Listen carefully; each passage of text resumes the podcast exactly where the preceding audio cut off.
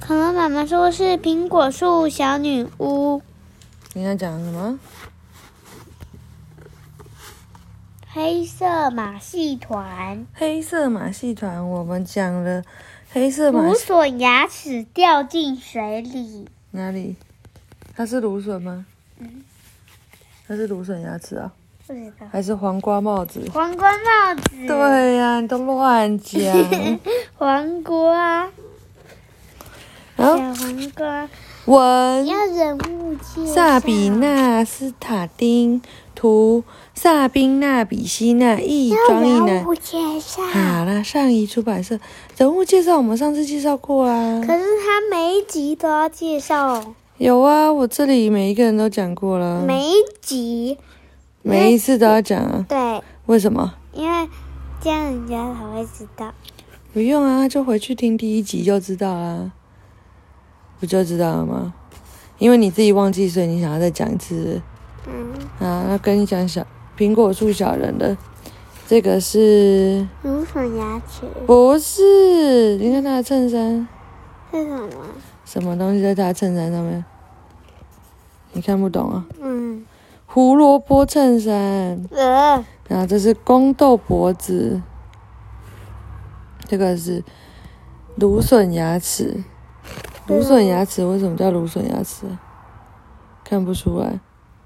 这是甜菜小溪，这是那个黄瓜帽子，黄瓜帽子，嗯啊，黄瓜路子，黄瓜帽子，超难的。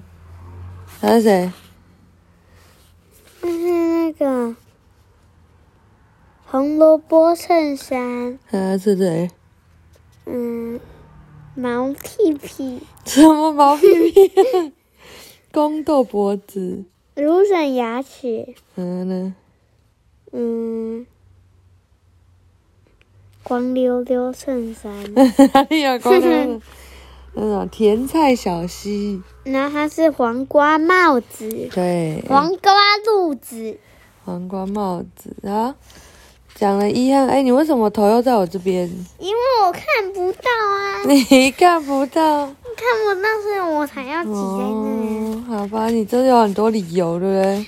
你才有理由。我有理由，现在可以睡觉了，因为爸爸脚扭到了。晚安。嗯，好。三渔网陷阱。佩特拉拉从市集上回来，现在终于可以好好放松一下了。她把吊床高高挂在苹果树的枝干上，然后舒舒服服的躺在上面摇来摇去，享受阳光逗弄鼻尖的瘙痒感。小女巫最喜欢仰望天上的云，望着云朵从头顶飘过，不断变换各种形状。比如这边有朵厚实的白云，一开始像一头巨大的金鱼，一下子却又长出了一个长鼻子，最后又变成了一头大象。那边接着驶来一艘帆船，没多久就遮住了太阳。佩特拉拉可以这样消磨好几个小时，你可以吗？你好像都不会看云，对不对？嗯，下次可以看一下。可惜他星期天没有办法好好享受悠闲时光了。树枝间传来了烦人的沙沙声。三个苹果树小人突然出现在小女巫的吊床旁。要是不仔细看，还真的没有办法从树枝间分辨出他们，因为这些苹果树小人长得跟小木棍实在是太像了。看到佩特娜拉仍然一动也不动地看着云朵，黄光帽子不得不清一清嗓子。我们没打扰你吧？打扰到了。佩特娜拉不太客气的回答：“真抱歉。”黄光帽子有点内疚。他的同伴芦笋牙齿插嘴道：“有什么好抱歉的？佩特娜拉又没有在做什么重要的事，她只是躺在那里对着云朵发呆，只是对着云朵发呆。”小女巫气呼呼的从吊床上坐起来：“你觉得我就只做了这件事？”芦笋牙齿点了点头。才不是！我正在专心思考问题。原来是这样，那你在思考什么问题呢？芦笋牙齿追问。这就和你没有关系了。芦笋牙齿得意的看了伙伴一眼。别再耍嘴皮嘴皮子了。黄光帽子念了一句：“我们是来找佩特娜拉帮忙的。”找我帮忙？好吧，我考虑一下。佩特娜拉优雅的从吊床上跳下来，把身上的绿色连身裙整理平整。有人在模仿池塘里撒了一张网，被波尔呃波哎波梅尔被网子缠住了，挣扎的出不完出不来。黄光帽子一口气说完事情的来龙去脉。什么？他被困在一张网子里，你们却拖拖拉拉到现在才告诉我？佩特娜拉生气的瞪着眼前这几个苹果树小人。胡萝卜衬衫刚刚才发现的。黄光帽子辩解。糟糕的是，我们。没有办法靠近，它沉在模仿池塘的底部。要不是胡萝卜衬衫视力特别好，不然我们根本不会发现。佩特娜拉还没有听完红光帽子的话，就像松鼠一样灵巧地爬下树梢，跳到苹果房子门口的大树枝上。波梅尔是条上了年纪的肥鲤鱼，个性体贴又可靠。佩特娜拉能在池塘一旁。一连坐上好几个小时，津津有味地听他讲述当年的冒险经历。那些都是他被放、被人放进池塘之前的往事了。卢修斯，佩特拉大声呼唤：“卢修斯，快！性命关天！”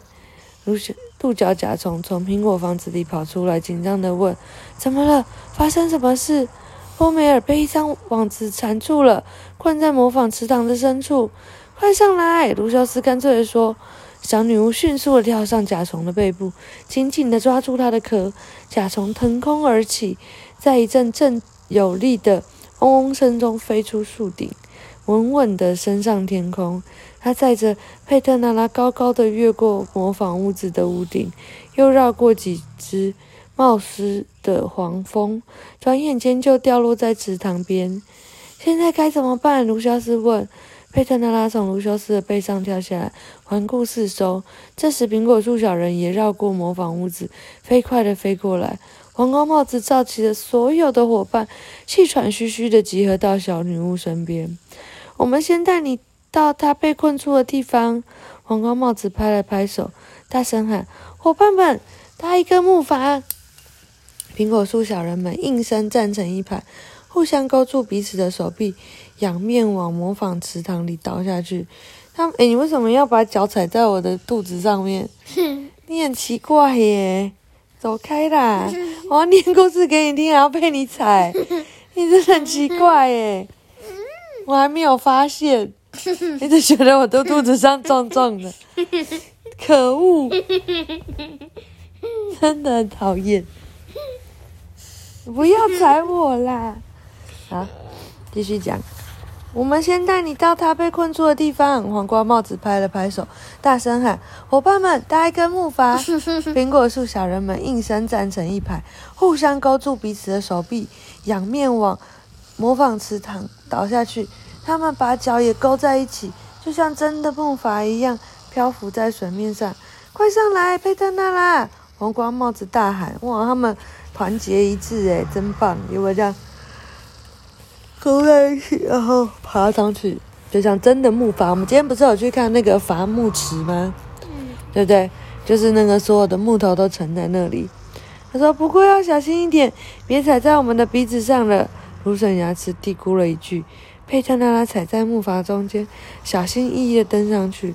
木筏轻轻晃了几下，苹果树小人像划桨一样，手脚并用，把佩特娜拉带到波梅尔困住的地方。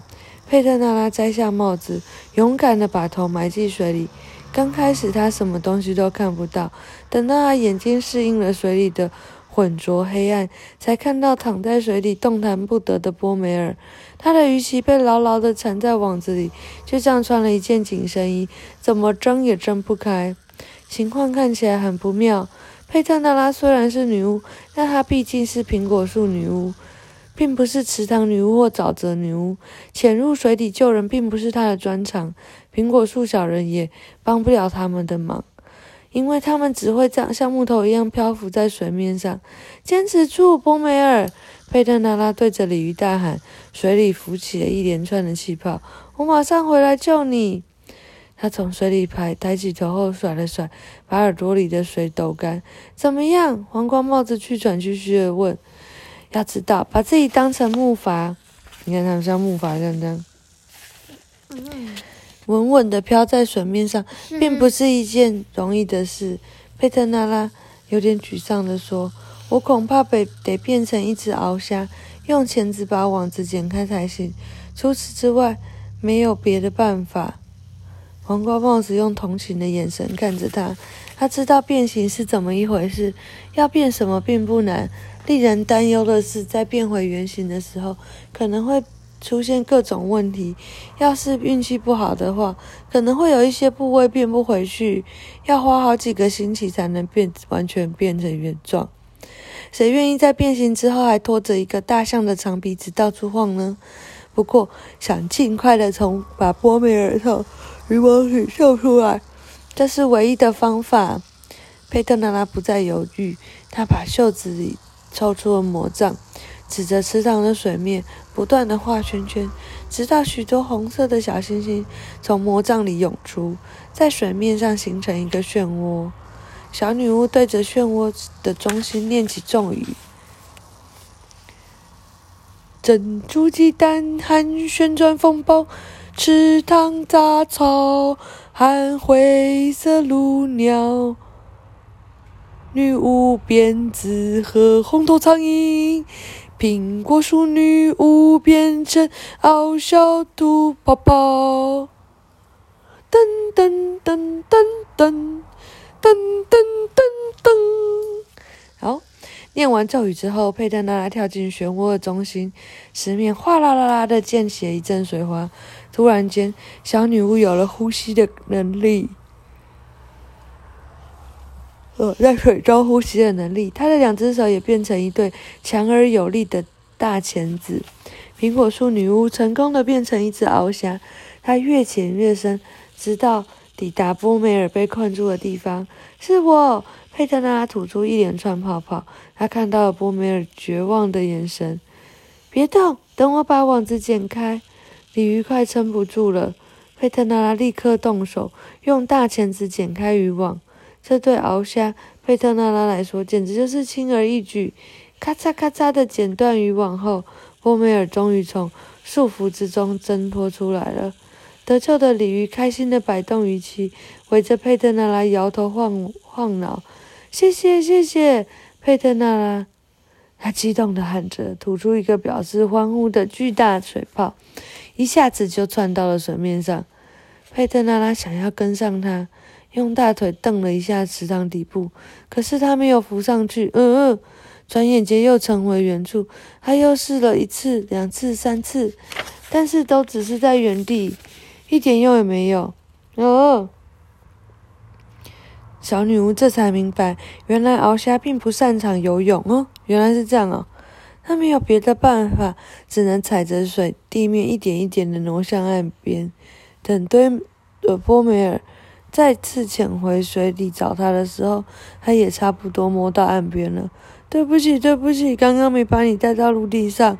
鲤鱼不好意思地说：“我只是试着甩了一下鱼鳍。”没问题，佩特纳拉轻声说。他使出最后一点力气爬出水面，然后摇摇晃晃地倒在草丛。